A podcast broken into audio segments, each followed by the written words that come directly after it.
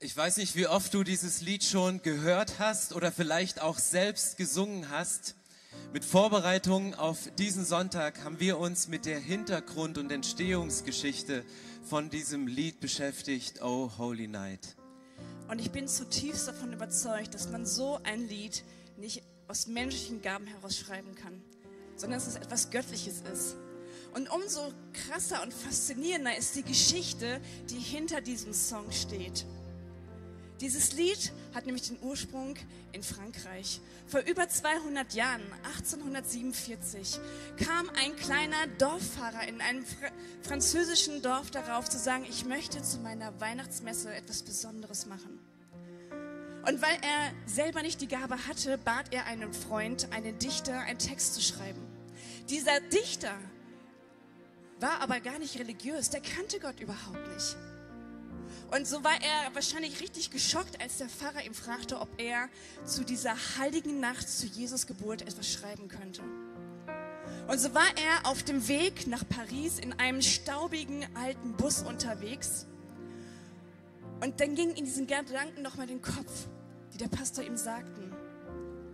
Und dann griff er zu der Bibel, in die er vorher noch nie reingeschaut hat, schlug das Lukas-Evangelium auf und sagte, ich habe nur eine Möglichkeit, diese Geschichte zu schreiben, wenn ich mich selber dort hineinversetze. Und so tauchte er ein in diese heilige Nacht, so als wenn er selber Zeuge dabei gewesen ist. Und er hat das so krass in seinem Herzen gespürt, wie er an der Krippe steht, dass ihn das so unglaublich inspiriert hat, dass er diesen Text schreiben konnte. Und der Text war fertig, bevor er in Paris angekommen ist. Und als er seine eigenen Worte las, merkte er, das ist was Göttliches. Das kann gar nicht von mir sein. Und diese Worte, die brauchen mehr als nur die Worte, sie brauchen Musik. Und so fragte er noch einen Freund, ob er dazu eine Melodie schreiben könnte, komponieren könnte. Dieser Freund war ein Jude. Und er war genauso überrascht wie der Dichter, denn auch er erkannte Jesus nicht als den Sohn Gottes. Er wartete noch auf den Retter der Welt. Und diese heilige Nacht, die feierte er überhaupt nicht selber. Und trotzdem las er den Text und setzte sich an sein Klavier und schrieb zu diesen machtvollen Worten eine der schönsten Melodien und Partituren, die die Welt jemals gesehen hat. Und es dauerte nicht lange, als dieser Song viral ging. Als allererstes in diesem französischen kleinen Dorf und dann ging es von Kirche zu Kirche zu Kirche durch das ganze Land, über ganz Frankreich verteilt. Bis dann nach Jahren die Zeit kam, wo sich der Dichter aus politischen Gründen von der Kirche verabschiedete und die Kirchenoberhäupter auch feststellten, dass ja der Komponist dieses Songs überhaupt kein Christ war, sondern Jude, also gar nicht glaubte, was er da geschrieben hat. Und ab dem Moment wurde dieser Song verboten. Kein Jahrzehnt später gab es einen sehr zurückgezogenen Schreiber in den USA, John Sullivan. Er hörte dieses Lied und er sagte, dieses Lied muss ich ins Englische übersetzen, dass es hier in Amerika gesungen ist. Und dieser Mann, der war ein Befürworter, dass äh, Sklaverei abgeschafft werden würde. Und er ließ diese dritte Strophe in diesem Lied, dass Jesus gekommen ist, um die Ketten zu sprengen und um sie aufzulösen. Und dann übersetzte er dieses Lied ins Amerikanische mit dem Fokus, dass endlich die Sklaverei abgeschafft werden würde. Zurück in Frankreich, 20 Jahre später war der deutsch-französische Krieg und eine Legende besagt, dass bei den heftigsten Gefechten auf einmal ein französischer Soldat aus dem schlammigen, ähm, ähm, aus dem Schlamm herausgekrochen kam, sein Gewehr fallen ließ, sich mitten aufs Feld stellte und beide Seiten, die Franzosen und die Deutschen, nur perplex dastanden. Was macht er? Und was machte er? Er fing an, dieses Lied zu singen in diese Nacht hinein. Und nachdem alle drei Strophen gesungen waren, war Stille. Und dann stand ein deutscher Soldat aus dem Graben auf, stellte sich ihm gegenüber und sang ein deutsches Weihnachtslied. Und in dieser Nacht wurde nicht mehr gekämpft. Es war Frieden aus Respekt dieser heiligen Nacht gegenüber. Im Jahr 1906 zum Heiligabend gab es einen 37-jährigen Professor, der eine Art Generator erfunden hat, Reginaldo Fensen. Er hat es geschafft, seine Stimme über einen Generator zu übertragen und hat angefangen in dieser heiligen Nacht die Geschichte aus dem Lukasevangelium. Und es begab sich zu jener Zeit, als ein Gebot von Kaiser Augustus ging, zum ersten Mal über ein Mikrofon zu sprechen und über diesen Generator zu übersetzen. Menschen, die auf Schiffen unterwegs waren, die nur diese Funkgeräte, diese Morser kannten, Leute, die bei Zeitung gearbeitet hatten, hörten auf einmal eine Stimme aus ihrem Lautsprecher, wo sie sonst immer nur ein Piepen gehört haben. Und sie hörten, das Erste, was im Radio übertragen wurde, war die, Lukas, das, die Geschichte aus dem Lukas-Evangelium. Und danach, nachdem er diesen Bibeltext gelesen hat, nahm er seine Violine, stellte sich vor das Mikrofon und spielte die Melodie von Oh Holy Night. Das erste Lied, was über das Radio viral gegangen ist, war dieses Weihnachtslied mit der besten Botschaft überhaupt. Deshalb ist dieses unglaubliche Lied von Menschen geschrieben worden, die Gott vielleicht gar nicht begreifen konnten. Aber Gott sie inspirierte. So wie damals Gott einen Stern an den Himmel setzte, Engel auf die Erde schickte, um den Menschen, die von ihm noch nie was gehört hatten, sei es die Könige in einem fremden Land mit einer ganz anderen Kultur oder zu den Hirten auf das Feld, um ihnen die beste Botschaft der Welt zu sagen, dass Gott der Retter geboren ist. Und kein Mensch konnte verhindern, dass dieser Song nicht mehr gesungen wurde. Er begann in einem kleinen französischen Dorf und wird millionenweit heute gesungen. Eine Handvoll Leute hörten diesen Song das erste Mal übers Radio. Jetzt wurde er unendlich tausendmal oft aufgenommen und verschickt, sodass die Menschen immer wieder diese Botschaft von Gott hören. Und das ist das Göttliche für mich in diesem Song, dass Gott heute noch zu den Menschen redet. Und deswegen sind wir davon überzeugt und legen auch in unseren Kirchen so viel Wert auf Musik und auf Anbetung. Warum? Ich glaube, die einzige angemessene Reaktion auf die Gegenwart Gottes ist es, dass wir auf die Knie gehen und dass wir Gott anbeten und ihn groß machen. Und deswegen geht es uns heute genau um dieses Thema. Was ist Anbetung eigentlich? Was ist Worship eigentlich? Ist es eine andächtige Stille oder ist es heiliger Lärm? Was steckt dahinter? Wenn du in die Bibel reinschaust, gibt es im Psalm 33 ein Vers, da steht, singt dem Herrn ein neues Lied, spielt kunstvoll mit lautem Jubelschall. Wenn du diesen Psalm liest, es war nicht abgesprochen, dass der heute in der Losung war und Katrin heute Morgen einen anderen Vers mit selben Inhalt auch aus dem Psalm gelesen hat, singt dem Herrn ein neues Lied, spielt ihm kunstvoll mit lautem Jubelschall. Was steht hier drin? Man würde es heute in der modernen Welt mit Hashtags kennzeichnen. Hashtag neu, Hashtag kunstvoll, Hashtag laut und fröhlich. Hier steht nicht, singt Gott alte Schlager, Übt vorher nicht, dass es möglichst schief klingt und kneift dabei bitte eure Augen zu und singt mit schmerzverzerrtem Gesicht, dass jeder sieht, dass es euch auch Anstrengung kostet, wenn ihr diese Lieder singt. Nirgends steht in der Bibel, dass wir Anbetung rauspressen sollen, dass wir irgendwas rauspressen, sondern er sagt, macht was Neues, macht was Frisches. Singt nicht die Lieder, die die andere Menschen geschrieben haben, sondern schreibt diese Lieder, die aus eurem geistlichen Leben, aus euren Berg- und Talerfahrungen, aus eurem Leben draus entstehen. Macht es kunstvoll, macht es skillfully, schreibt eine amerikanische Übersetzung. Nutzt eure Fertigkeiten, nehmt eure Instrumente, übt und spielt Skalen hoch und runter und tut alles, was ihr nur könnt, um diese Lieder rauszubringen und macht es laut, dass es die Welt hört und macht es freudvoll, dass jeder weitergehen kann. Warum ist das so wichtig? Wenn du zurückgehst in die Bibel, damals als die Bundeslade unter den Israeliten aufgebaut worden ist, war die Bundeslade der Ort, um Opfer zu bringen und Gott anzubeten. Übrigens war die Bundeslade 24 Stunden am Tag geöffnet und sie stand 33 Jahre da, ziemlich genauso lange wie Jesus gelebt hat. Und wann immer die Amalekiter, die, die Moabiter, die, wie die Itter alle hießen, kamen und Israel anbeten wollten, wussten die Musiker, die in der Bundeslade, die äh, in der Stiftshütte dafür verantwortlich waren, Worship zu machen, wann immer die Feinde kamen, wussten sie, jetzt müssen wir unsere Panflöte rausholen, unsere Pfeife, unser Schofar. Und dann haben sie angefangen zu spielen. Sie haben angefangen, Lärm zu machen. Sie haben angefangen, laute Töne, Warnsignale zu bringen. Warum? Weil die Musiker wussten, wenn wir unsere Instrumente spielen, dann verbinden wir uns mit dem himmlischen Sound, dann verbinden wir uns mit der Kraft von Gott. Die Musiker damals wussten, dass wir nicht das, was wir aus Musik rausgemacht haben, nämlich dass wir Menschen auf die Bühne stellen und ihre Begabung anbeten. Sie wussten, wir nutzen unsere Begabung, um Gott anzubeten. Und die Feinde, die drumherum standen, die gerade dabei waren, die Stiftshütte und das Volk Israel anzugreifen, sobald das Schofar, die Panflöte, die, die Pfeife, äh, der, der Schall hochging, wussten sie. Und die Herrführer sagten, stopp, wartet eine Minute. Wir werden sie nicht angreifen, weil Gott ist in ihrer Mitte und wir haben keine Chance. Deshalb sind Lieder ein Geschenk Gottes an uns. Er hat uns damit eine Kraft gegeben, weil er weiß, dass wir hier in der Welt in Umständen manchmal stehen, die uns alle Kraft rauben.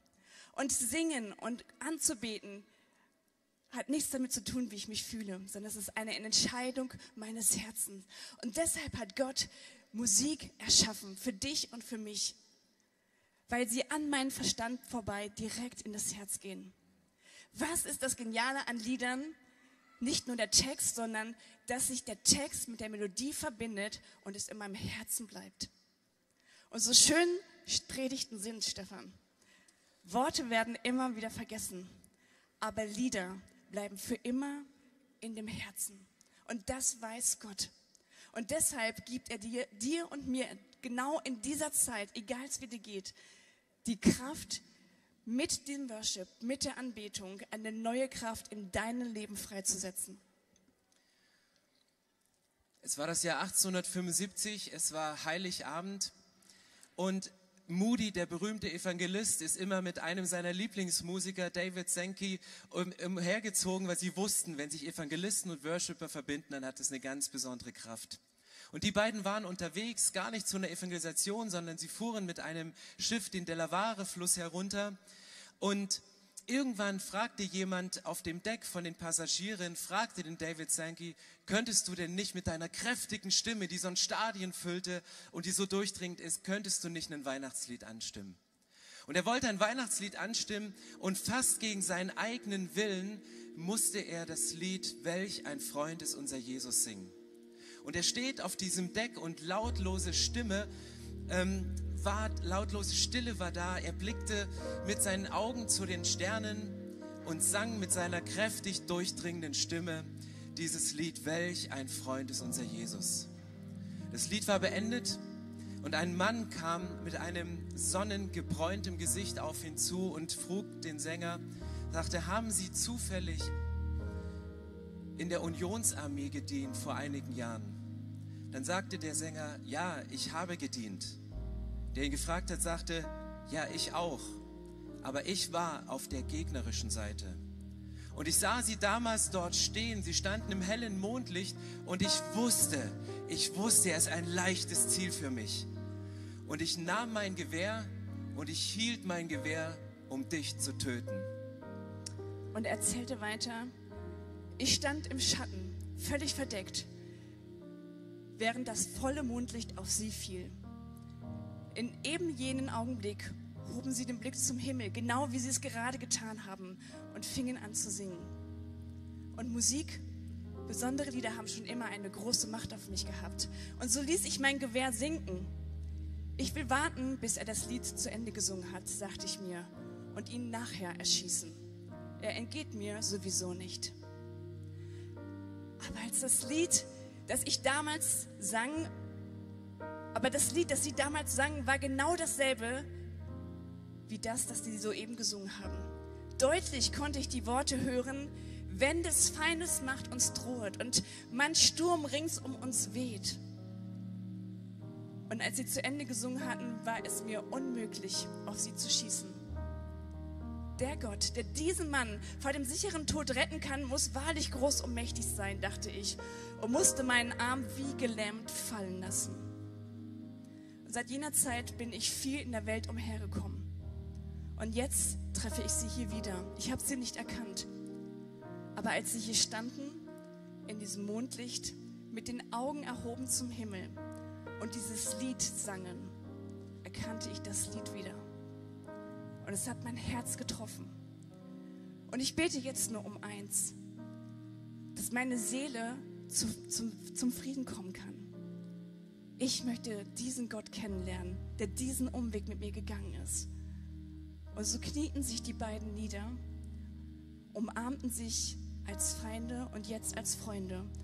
Und dieser Mann gab an diesem Abend Jesus sein Leben. Ich möchte euch einladen, heute eine Entscheidung zu treffen.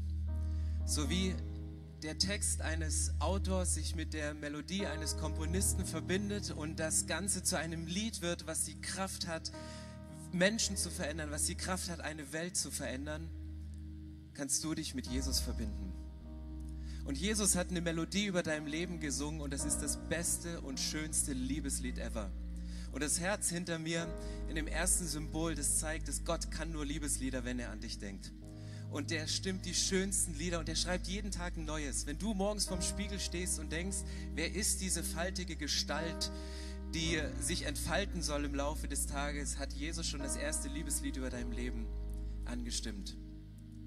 Dann kommt aber das zweite Symbol und das ist diese Weggabelung, dass manchmal wir Menschen in der Lage sind, in unseren Gedanken, mit unseren Gefühlen, mit unseren Taten Dinge zu tun und Gewehre auf andere zu richten und statt Frieden zu stiften, Kriege anzetteln, statt Gemeinschaft zu haben, eine Einheit zu bilden, in Ehen, in Familien, zwischen Gemeinden, in unserer Stadt, zwischen Kulturen, zwischen Menschen, dass wir uns entzweien, dass wir auseinandergehen und dass wir Dinge kaputt machen.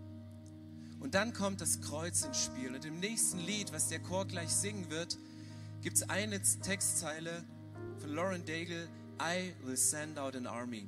Ich werde eine Armee schicken. Wenn immer jemand eine Waffe auf dich richtet, das kann eine physische Waffe sein, ganz real, je nachdem, wo du herkommst, je nachdem, was du für einen Beruf machst. Es kann aber auch eine Waffe sein, die sich in deinen Gedanken und deinen Gefühlen gegen dich richtet. Sagt Jesus, mein Kreuz ist die Waffe schlechthin, die alles bricht, was kaputt gehen kann. Und die alles das kaputt macht, was dich zerstören will. Und da setzt Jesus an und sagt, hey, ich sende eine ganze Armee, um dich zu retten aus deiner Situation und so katastrophal und aussichtslos deine Situation gerade ist, in der du steckst. Gott sagt, nicht durch Herr oder Kraft wird es passieren, sondern durch meinen Geist. Und ich möchte euch einladen, aufzustehen und mit mir zu beten und diesen Anker festzumachen. Diesen Anker in das Herz von Jesus festzuhängen und zu sagen, ich bin von deiner Liebe abhängig, weil der Rest stresst mich viel zu sehr. lass uns die Augen schließen und wenn du sagst, hey, ich, ich möchte mich mit diesem Jesus verbinden, dann kannst du deine Hand zum Himmel ausstrecken und sagen, Jesus, ich will nicht meinen eigenen Song spielen, ich will nicht mein eigenes Musical auf dieser Erde durchziehen, sondern ich möchte mich mit dir verbinden. Und die Melodie meines Lebens, die soll von deinem Heiligen Geist geschrieben sein. Und Jesus, ich danke dir für diesen Morgen. Ich danke dir, welche Kraft in deinem Wort steckt. Und ich danke dir, welche Kraft du in Worship-Songs, in Anbetungslieder hineingesteckt hast und sagst, ich verbünde, ich verbinde das beides, um noch mehr Kraft zu entfalten. Aber das ist, auch wenn wir berührende Momente erleben, wenn wir Anbetungslieder singen, wenn wir Worship Nights feiern, wenn wir Dinge tun, das ist nur ein Abklatsch von dem, was du uns gegenüber empfindest. Und ich danke dir, Jesus, dass du uns liebst. Danke, Jesus, dass deine Liebe nie aufhört, dass, nie, dass du nie den Hahn zumachst und sagst, es ist genug, mehr Liebe habe ich nicht für dich, sondern sagst, hey, ich gebe es weiter. Danke, dass nichts von dem, was wir tun können, womit wir andere verletzen oder die Schmerzen, die wir in uns tragen, weil wir verletzt worden sind von anderen Menschen, dass nichts und niemand uns trennen kann von deiner Liebe. Und ich danke dir, Jesus, dass du für mich auf diese Erde gekommen bist, um meine Schuld zu vergeben, um das aus dem Weg zu räumen, was sich an Schulden vor mir auftürmt, an Hindernissen vor mir auftürmt und sich an feindlichen Armeen gegen mich richtet. Ich danke dir, Jesus, dass du auf diese Erde gekommen bist, dass du ans Kreuz gegangen bist und dass du diesen Kampf ein für alle Mal gegen jeden Feind, der sich gegen uns richtet, gewonnen hast und dass du gesiegt hast und dass wir diesen Anker haben, um unser Leben aus einer Ewigkeitsperspektive zu singen. Dass wir unser Leben nicht leben müssen nach den Standards dieser Welt, sondern nach den Maßstäben, die im Himmel sind. Und Jesus, ich bete das in deinem Namen, weil dein Wille geschehe, wie im Himmel, so auf Erden. Amen. Amen. Lass uns stehen bleiben und in diesen nächsten Lied, in dieses nächste Lied hineingehen und nimm deinen persönlichen Kampf, vor dem du gerade stehst, und lass dir von Jesus zusingen. Ich schicke eine Armee, um mich um dein Problem zu kümmern. Unterwegs dazugeschaltet hast, um eine unserer Predigten zu hören. Wir haben dafür gebetet, dass dein Glaube gestärkt wird, dass du neue Hoffnung bekommst und dass deine Liebe erneuert wird. Und wenn das passiert ist durch diese Predigt, dann abonnier doch den Kanal, teile ihn mit deinen Freunden und werde Teil dieser Kirche. Und wenn du sagst, darüber hinaus möchte ich diese Kirche gerne im Gebet und finanziell unterstützen, dann teilst du mit uns einen Traum. Und wir haben einen Traum, dass diese Botschaft von Gottes Liebe und von dem Glauben an ihn nicht nur hier in Berlin bleibt, sondern über die Grenzen der Stadt, über die Grenzen des Landes weit hinausgeht. Dann machst du das mit deinen Gebeten, mit deiner Spende möglich. Vielen, vielen Dank, dass du Teil dieser Kirche bist und lass uns gemeinsam kooperieren, um das Reich Gottes hier in Deutschland zu bauen.